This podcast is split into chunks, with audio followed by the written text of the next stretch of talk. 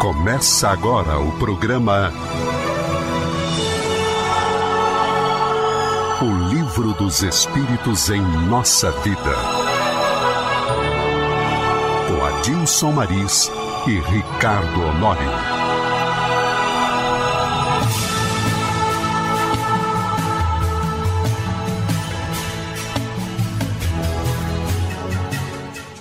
Olá, você que nos ouve.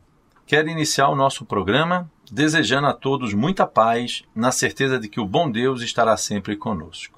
Eu sou Adilson Maris, presidente da Comunhão Espírita de Brasília, e aqui comigo meu fiel escudeiro, amigo de todas as horas, Ricardo Nório, que aceitou esse desafio de juntos trabalharmos nesse programa e ele atualmente é coordenador do Grupo Espírita Peixotinho.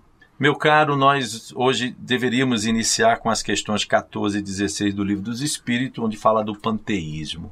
Mas em função, Ricardo, antes de falarmos Seja bem-vindo. Passar a palavra para você. Já estava é, esquecendo. Eu, eu, pensei que você ia me esquecer aqui. Já ia começar a falar direto, e... mas não tem problema não. É, é, o, é o, entusiasmo. É o entusiasmo, o entusiasmo pelo trabalho, é. né? Mas estamos aqui de novo, Maurício. É uma satisfação, mais uma vez. Pois é, meu amigo. Eu estava dizendo que a gente iria começar com as questões 14 a 16, mas os nossos ouvintes entenderam que a gente precisava voltar à questão 13, que no último encontro acabou a gente correndo um pouco por causa do tempo, nós uhum. temos um tempo delimitado, que é exatamente a questão que fala dos atributos de Deus, né? Eu vou repetir aqui a questão. Quando dizemos que Deus é eterno, infinito, imutável, imaterial, único, onipotente, soberanamente justo e bom, não temos uma ideia completa de seus atributos. E nós vimos alguns deles. Uns passamos por cima, atropelamos.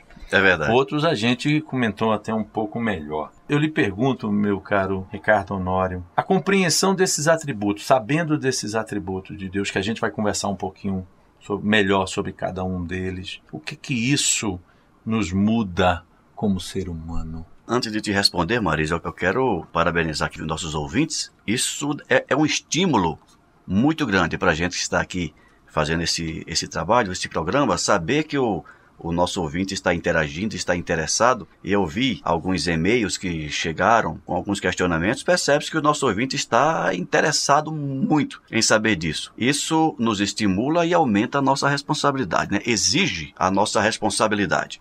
Então, dessa forma, nós vamos com muita satisfação comentar um pouco mais sobre a questão número 13 e, e, sem esquecer que a questão número 13 ela está intrinsecamente atrelada a 12, a 11 e, e, a, e a, questão número 10. Elas Isso. são interdependentes. Isso. Então vamos fazer uma, uma espécie de revisão de tudo que nós vimos uhum.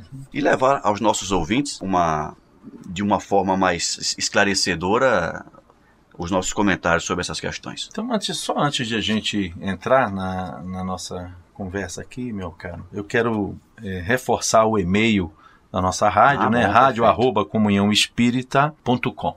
Comunhão Espírita, rádio, tudo junto, né? É, rádio arroba comunhão espírita, tudo junto.com. Então, Excelente. se você tiver alguma dúvida, se você achou que não entendeu aquilo que a gente conversou, se nós estamos com, com dificultando, né?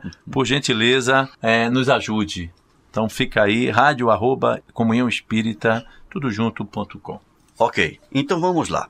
É só relembrando, a questão número 13, Kardec pergunta: quando dizemos que Deus é eterno, infinito, imutável, imaterial, único, todo-poderoso, soberanamente justo e bom, não temos uma ideia completa dos seus atributos? E o Espírito Verdade responde. Eu vou agora com mais calma, já que a uhum. gente está no início do Isso. nosso tempo. Vamos ler a resposta que foi dada a Kardec e nós vamos comentando Isso. em cima dessa resposta. E a resposta foi a seguinte: do vosso ponto de vista, sim.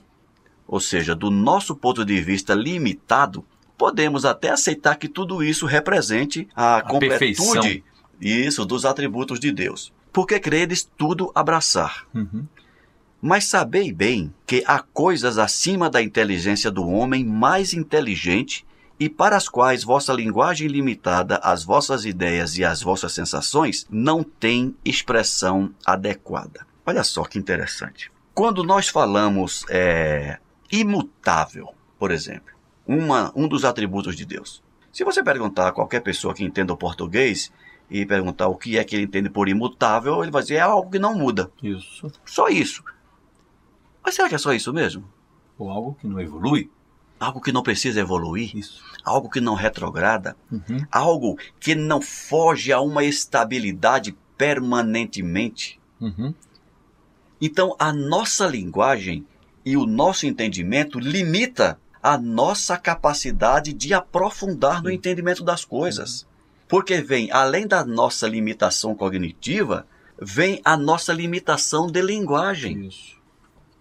Nós temos dificuldade para nos comunicarmos. Nós mesmo, eu e você, Uhum. às vezes nós dizemos algumas coisas e precisamos repetir, Repetir. ou então dizer de outro jeito para que a gente se entenda. Se entenda. Não é isso? Imaginemos falar dos atributos de Deus Deus. com uma linguagem tão pobre quanto a nossa e com um entendimento tão limitado quanto o nosso. Aí, para os nossos ouvintes, né, quando é, Kardec coloca essa questão do imutável, é exatamente tentando, dentro dessa pequenez do nosso processo de compreensão, de que Deus não evolui. Deus é.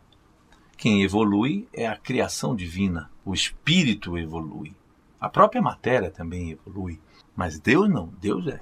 Então, então, isso é importante quando ele coloca para que a gente tenha essa noção. Porque, como a gente estava falando, nós atribuímos a Deus as nossas imperfeições e queremos que Deus nos compreenda da forma que nós gostaríamos de ser compreendido por Ele. A gente começa a trazer Deus para nós. Ó.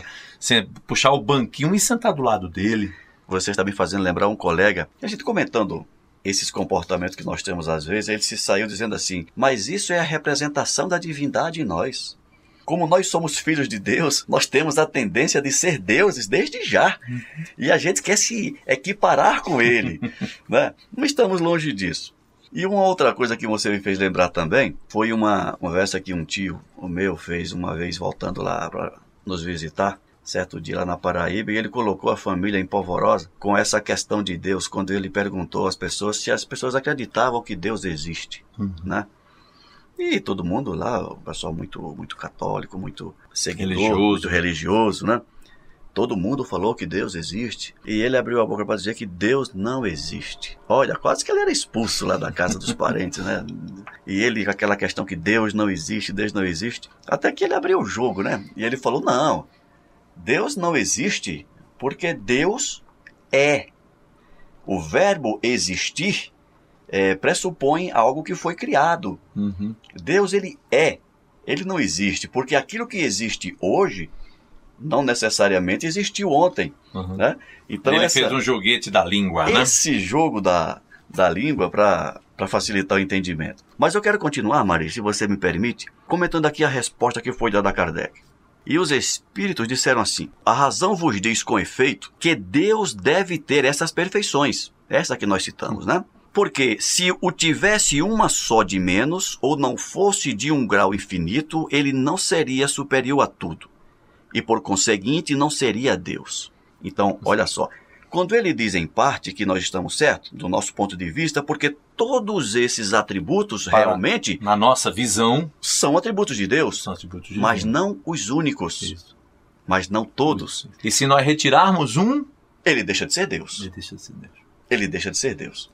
Ou seja, na nossa visão de superioridade, na nossa visão de deidade, na nossa visão de Deus, isso faz parte do divino. Mas o que é que ele está dizendo? Que não apenas isso. Tem coisas, tem atributos que nós sequer imaginamos que ele também as tem.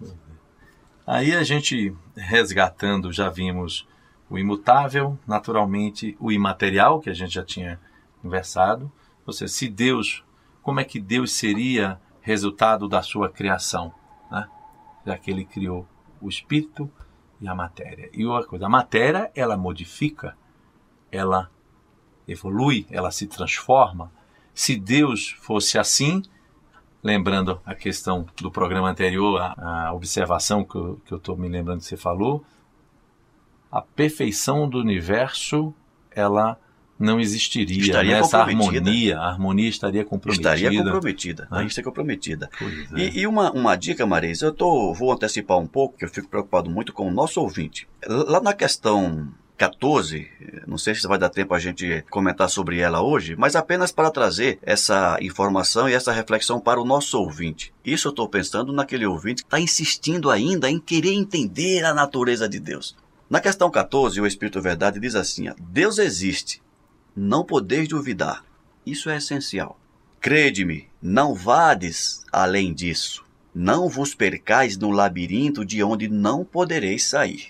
Ou seja, Gente, não adianta a gente ficar tentando é. entender algo que a gente não tem condições de entender. Não tem ainda. sentidos. Não tem sentido para aprender isso ainda. Isso. Eu, eu, lembro que nós comentamos no programa anterior ou no outro, de um artigo que eu escrevi falando das eternidades de Deus, uhum. quando eu comentei a, a informação astronômica da implosão, né, da, do ocaso de uma estrela, quando o movimento da massa desprendida dessa estrela uhum. é medida a, a velocidade da luz. Uhum. E enquanto a gente está aqui se achando o as da ciência, quando a gente consegue ultrapassar a velocidade do som. Sim. Então, vamos tentar entender a mensagem de Jesus.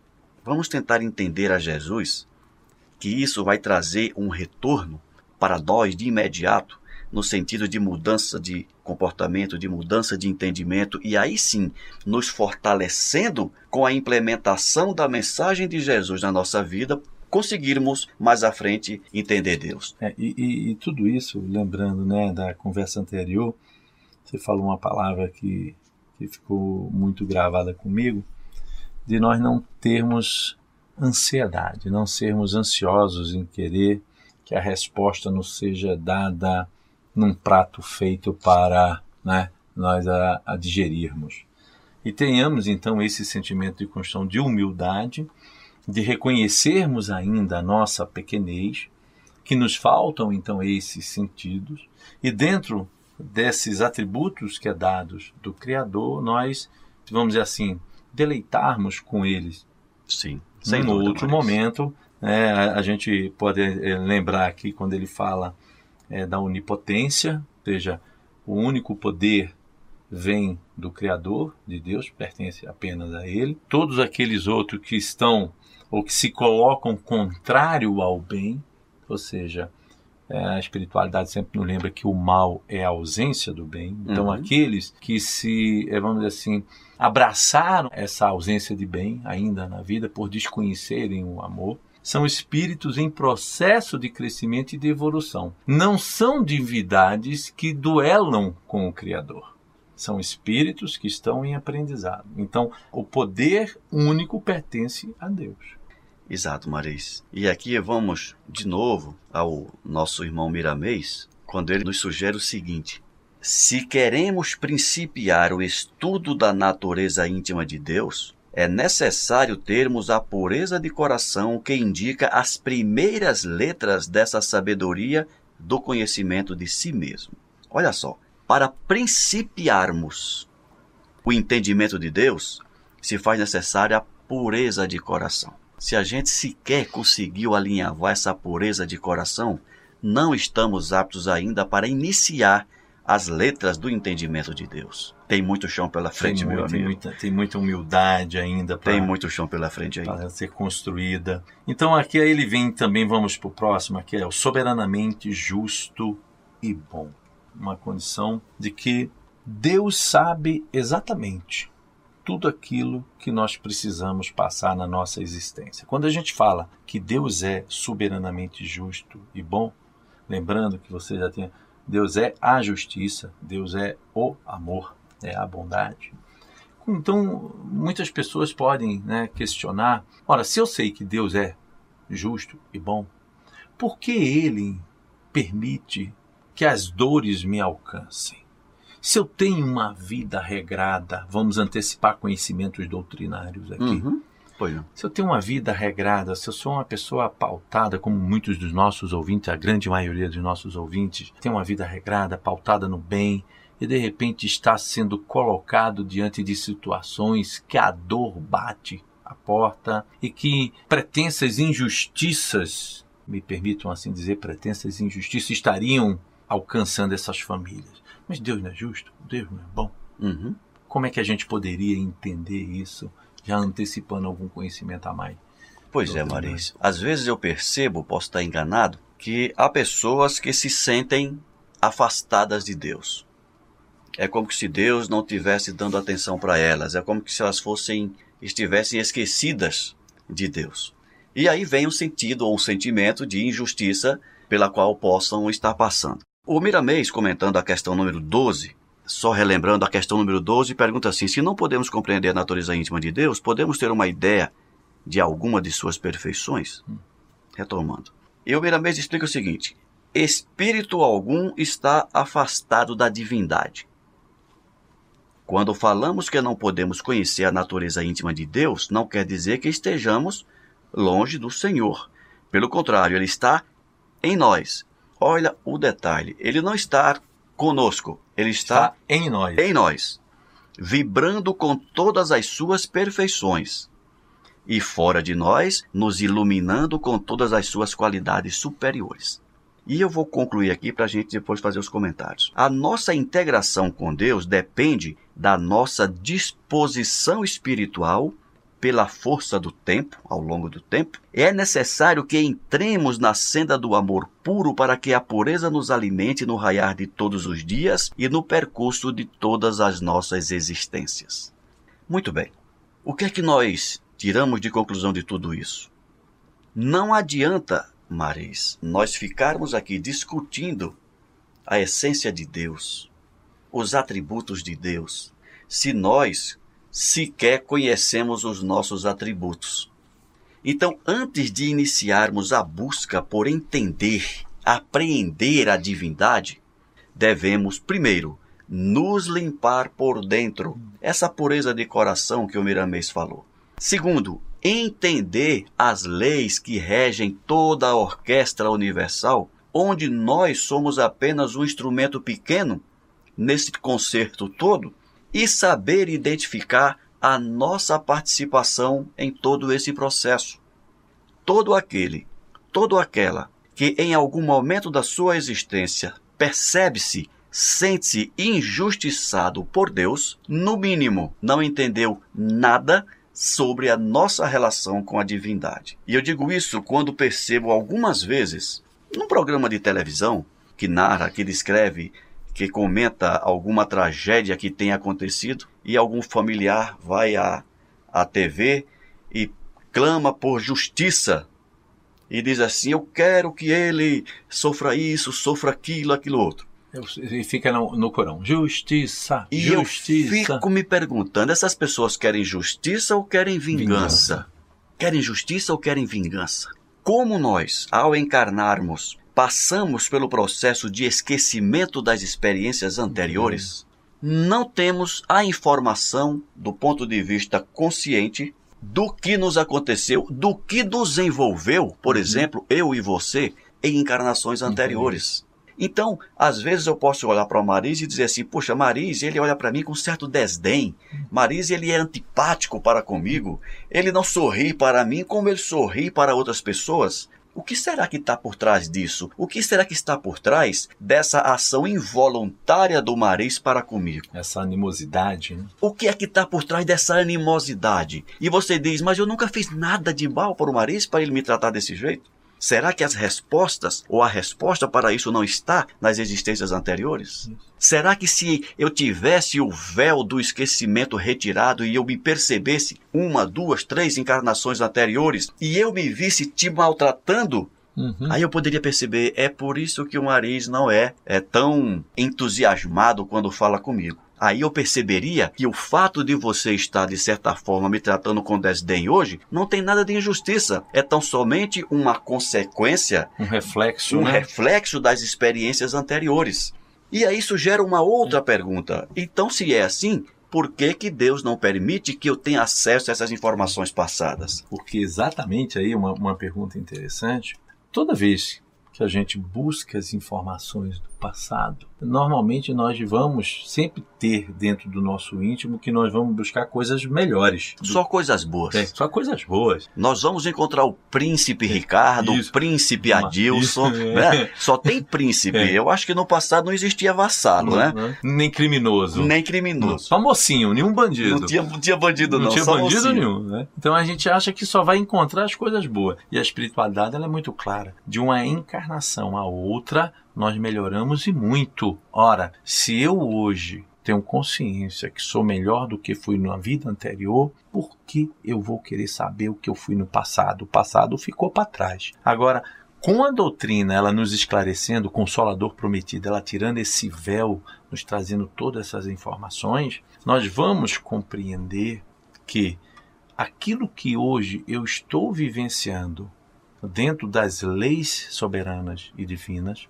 são situações e que vão me botar em equilíbrio novamente com as leis. Ou Exatamente. seja, ao vivenciar aquele fato, seja ele de dor, na minha visão, de perda, na minha visão, na visão do ser encarnado, mas com eh, sobriedade, com resignação, ao passar por essa experiência, eu me equilibro perante as leis do Criador. Se eu passo por uma experiência de dor, com revolta, querendo a justiça, como você bem lembrou, da vingança, Ou a vingança. eu ainda não aprendi a lição. Eu fico com a mágoa registrada dentro de mim. Então, quando você deu o exemplo, ao Mariz guarda desdém, porque então o Mariz não aprendeu a perdoar. Ele ainda está duas, três, quatro encarnações remoendo aquele processo. Porque se o perdão se tivesse feito presente, nós não teríamos essas situações onde pessoas se encontram, nunca se viram, mas não se gostam E não sabe por quê. e não sabem. E não fazem nada É. para resolver o problema. Então, dentro da justiça soberana de Deus, Deus sendo justo, ele vai permitir que os arquitetos divinos, aqueles que são responsáveis em planejar as nossas vivências, as nossas experiências, nos coloquem em situações de que nós venhamos a dar o nosso testemunho de fé, o nosso testemunho de amor. E isso é um resultado da bondade do Criador. Porque se nós fazemos isso com os nossos filhos, se nós já fôssemos criados já perfeitos, qual o mérito que nós teríamos dessa perfeição? Nenhum. Então nós temos que conquistar essa perfeição. Nós temos que passar pelas nossas experiências para aprendermos e as valorizar. Todas elas. Né? É, exatamente, Maris. E com relação ao véu do esquecimento, tem uma outra temática que eu acho que é, vale, é válido nós comentarmos, é da utilidade disso. Será que seria útil mesmo eu ter acesso a todas as informações pretéritas? Será que eu tenho condições de ver o Ricardo Honório de duas encarnações anteriores? Você vai Eu ser lembro- muito corajoso. Eu não gostaria Eu viver. também não gostaria, principalmente depois de um dia, nós estávamos numa, numa reunião mediúnica, quando chegou um irmão eh, desencarnado e apontou o dedo para todos nós e disse assim: Olha, vocês estão com, todos com cara de bonzinho. Não com outras palavras, obviamente, mas no fundo ele disse assim: Vocês estão todos aqui hoje com cara de bonzinhos, mas quando nós íamos por fogo, todos vocês estavam junto comigo. E eu pensei assim: Meu Deus do céu, botei fogo em quê? né? Então, o irmão foi orientado, mas isso é uma mostra, Maris, uma pequena mostra de que o nosso passado nos condena em muito. Uhum.